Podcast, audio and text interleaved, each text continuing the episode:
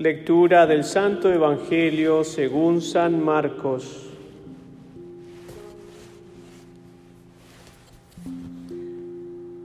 En aquel tiempo Jesús se puso a enseñar otra vez junto al lago. Acudió un gentío tan enorme que tuvo que subirse a una barca. Se sentó y el gentío se quedó en la orilla les enseñó mucho rato con parábolas como él solía enseñar. Escuchen, salió el sembrador a sembrar. Al sembrar algo de la semilla, cayó al borde del camino. Vinieron los pájaros y se lo comieron otra cayó en terreno pedregoso, donde apenas tenía tierra. Como la tierra no era profunda, brotó enseguida. Pero en cuanto salió el sol, la abrazó y por falta de raíz, la semilla se secó. Otro poco cayó entre zarzas y espinas. Y las zarzas eh, crecieron y las espinas la ahogaron y no dio fruto. El resto cayó en tierra buena. Nació, creció y dio grano. Y la cosecha fue del treinta del 60 y hasta del ciento por uno. Y añadió, el que tenga oídos para oír, que oiga. Cuando se quedó solo con sus discípulos y los doce, le preguntaron el sentido de la parábola. Y él les dijo, a ustedes se les ha comunicado el secreto del reino de Dios. En cambio, a los de afuera, todo se les presenta en parábolas para que mm, por más que miren, no vean, y por más que oigan, no entiendan. Y añadió, ¿Ustedes no entendieron esta parábola? Pues ¿cómo van a entender las demás cosas?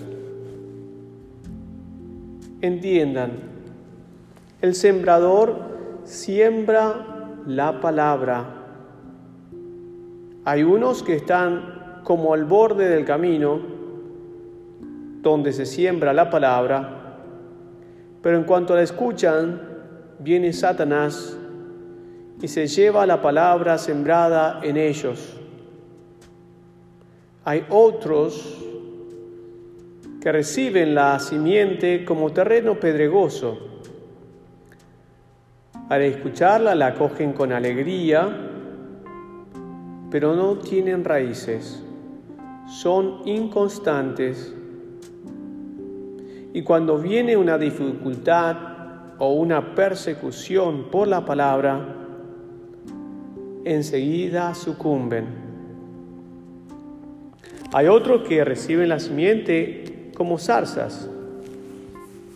Estos son los que escuchan la palabra de Dios, pero los afanes de esta vida, la seducción de las riquezas y el deseo de todos los placeres los invaden, ahogan la palabra y la vuelven estéril. Los otros son los que reciben la simiente. Es una tierra buena que escucha la palabra, la aceptan y dan una cosecha del 30, del 60 y hasta el ciento por uno. Palabra del Señor.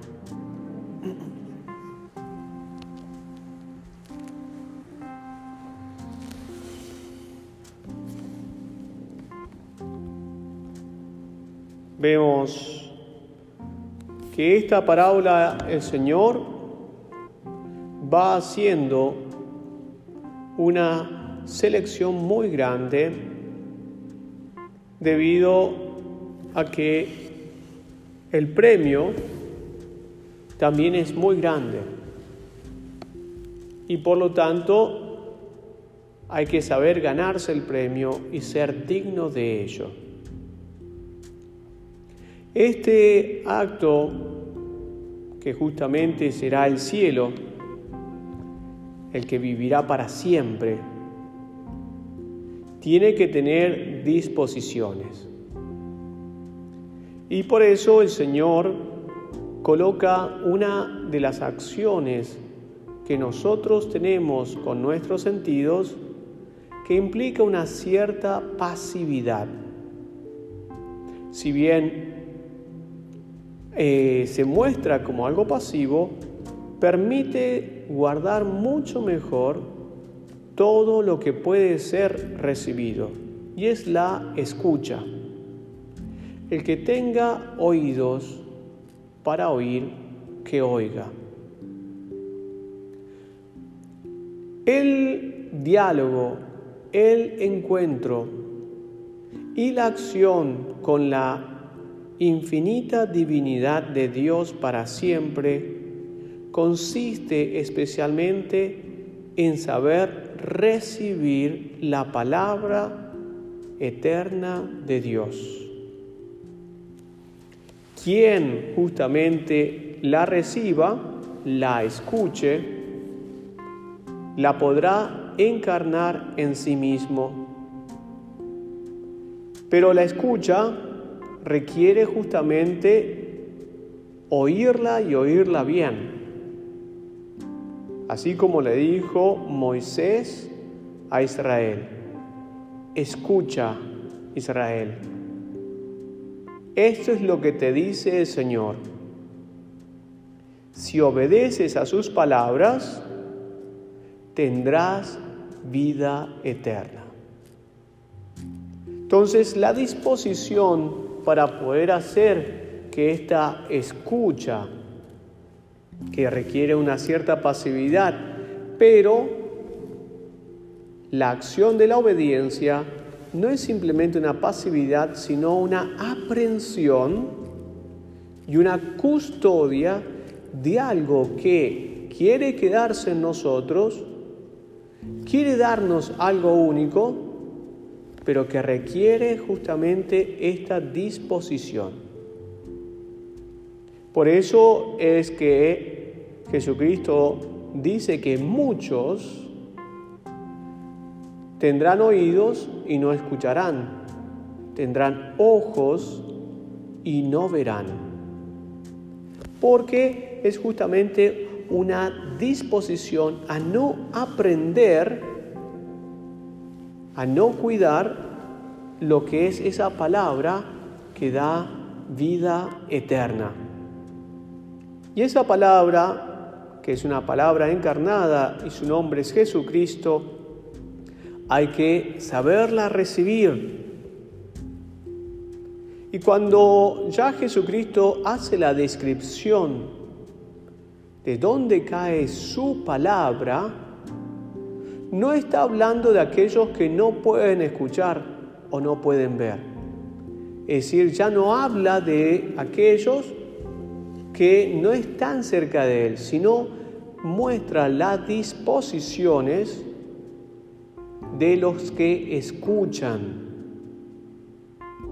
Entonces, hablamos aquí ya de los discípulos de Cristo que tienen distintas disposiciones ante la recepción y la aprensión de la palabra. No son los paganos, no son los ateos, no son los satánicos, no son los judaicos, no son los musulmanes a los que Jesucristo se está refiriendo. Ellos son los que, teniendo oídos, no escuchan, o teniendo ojos, no ven. Pero aquí se está refiriendo a todos nosotros a todos los discípulos, porque de todos estos discípulos, solo una cuarta parte tendrá justamente esta herencia eterna. Siempre que alguien no pueda dar fruto, no podrá cosechar. Por lo tanto, solo aquel que tiene esa predisposición de buena aprehensión lo hará de una forma diferente. Tenemos discípulos que serán de cabeza dura, de corazón duro, que se seguirán diciendo a sí mismos discípulos del Señor, pero son tan empedernidos que la palabra de Dios rebota en ellos. Es la semilla del camino. Pero siguen estando dentro, dentro del terreno donde el sembrador pasa. Es decir, Cristo se sigue acercando a ellos aun cuando ellos sean empedernidos. Hay otros, los inconstantes, los que justamente no crecen en la virtud de la esperanza, de que las tribulaciones, los sacrificios, los sufrimientos, por falta de esperanza, nunca le terminan de dar el verdadero formato para dar fruto. La esperanza para estos desesperanzados, estos desesperados, justamente es la clave para que se vuelvan buena tierra. Esos son justamente muchas veces llamados cristianos sensibleros, sentimentalizados, porque se mueven en la superficie de las cosas. Es según cómo siento o cómo me siento, es como quiero estar cerca del Señor. Y no es que voy a dar fruto, no se da, porque siguen siendo discípulos, muestran que han recibido la palabra, tienen alguna, algún dinamismo, pero están huecos, no hay fruto, matan la semilla cada vez que el sembrador pasa, no tienen la disposición. Así también los que están totalmente entregados muchas veces a los placeres, se van a mostrar que ellos tienen la palabra y tienen un gran peligro porque ellos saben que la palabra está en ellos, pero es una palabra infecunda. Si ustedes observan, Jesucristo no dice que la semilla en estos muere, sino que no da fruto. Es decir, son personas que están dentro de la iglesia, son personas verdaderamente discípulos del Señor, pero que muestran una cosa y hacen otra. A estos San Ignacio de Loyola dice que tienen, son discípulos de espíritu farisaico, porque se muestran verdaderamente discípulos, porque tienen la palabra de Dios, pero es una palabra hueca y vacía. Bajo cierto aspecto son aquellos que se les dice que hagan lo que ellos dicen, pero no lo que ellos hacen. Son personas que terminan llevando a otros discípulos al abismo. Ciegos que terminarán conduciendo a los ingenuos como ciegos al abismo. Y de ellos tienen un gran peligro, porque estos piensan que se van a salvar porque tienen la palabra. Ellos piensan que están bien, pero justamente han hecho que la soberbia o el orgullo sea su principio motor para poder acercarse a Dios. Se les hace difícil, pero son perseverantes en esa clase de comportamiento. Es agotador, es realmente al nivel de crear una ansiedad en estos sujetos. Por eso esa ansiedad en estos discípulos crea mucha amargura. Son discípulos del Señor que nunca han salido del santo sepulcro. Están muertos por adentro. Son lo que Jesucristo llama esos sepulcros donde los huesos están adentro y hay podredumbre y hay muerte. Así son esta clase de discípulos porque se muestran con la careta de la palabra, pero están totalmente huecos. Han llegado a la similitud hipócrita de lo que es justamente la cizaña. Finalmente están los que dan fruto. Y ese fruto no depende ya de la palabra, pero para Dios un simple acto que dé fruto ya es suficiente.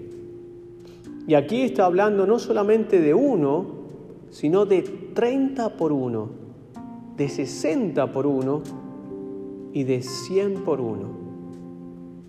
Si ustedes después proporcionalmente observan, esto significa que aproximadamente entre un 7, un 8% solamente de todos los discípulos de Cristo serán grandes santos. Muchos serán santos y muchos se salvarán con buen fruto el 30 por uno. Todos ellos, queridos hermanos, una y otra vez el sembrador pasará y una y otra vez se repetirá la misma acción. Por eso hay que pedir siempre no solamente escuchar la palabra, aprender la palabra, sino tener esta disposición en la cual uno se vuelve ese buen terreno. Y nosotros sabemos que para el terreno bueno siempre hay que eh, utilizar abono. Y ese abono que hace que la tierra tome otra clase de color, ya no es simplemente marrón, muchas veces se oscurece la tierra abonada esa tierra abonada, crea lo que es el hábitat para que la semilla caiga y dé fruto. Ese hábitat se llama humus. Ese hábitat justamente es lo que le da origen a la palabra humildad. Por eso solo los discípulos que tienen como regla de vida la humildad pueden dar fruto acorde a lo que es ese crecimiento en la humildad. San Ignacio de Loyola justamente describe tres grados de humildad. El primer grado, justamente llegar a cumplir a plenitud los mandamientos de Dios.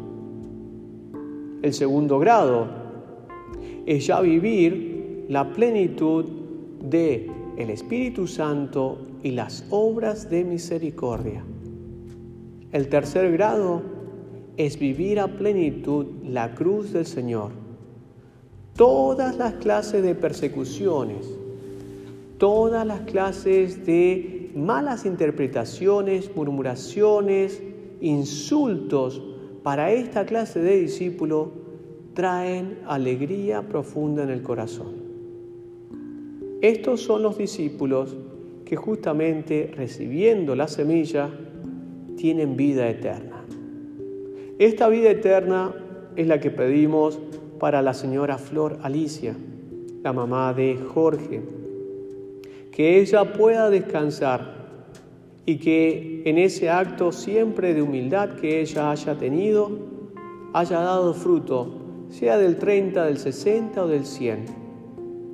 Y que nosotros, siempre con nuestras oraciones, nos acordemos de ella para siempre pedir, si es que todavía no ha llegado, pueda tener el eterno descanso y la felicidad eterna. Que también nuestras oraciones ayuden a toda la familia Giraldo y les dé justamente esperanza, humildad y fe, y así seguir en este camino de la vida para un día encontrarse en la vida eterna.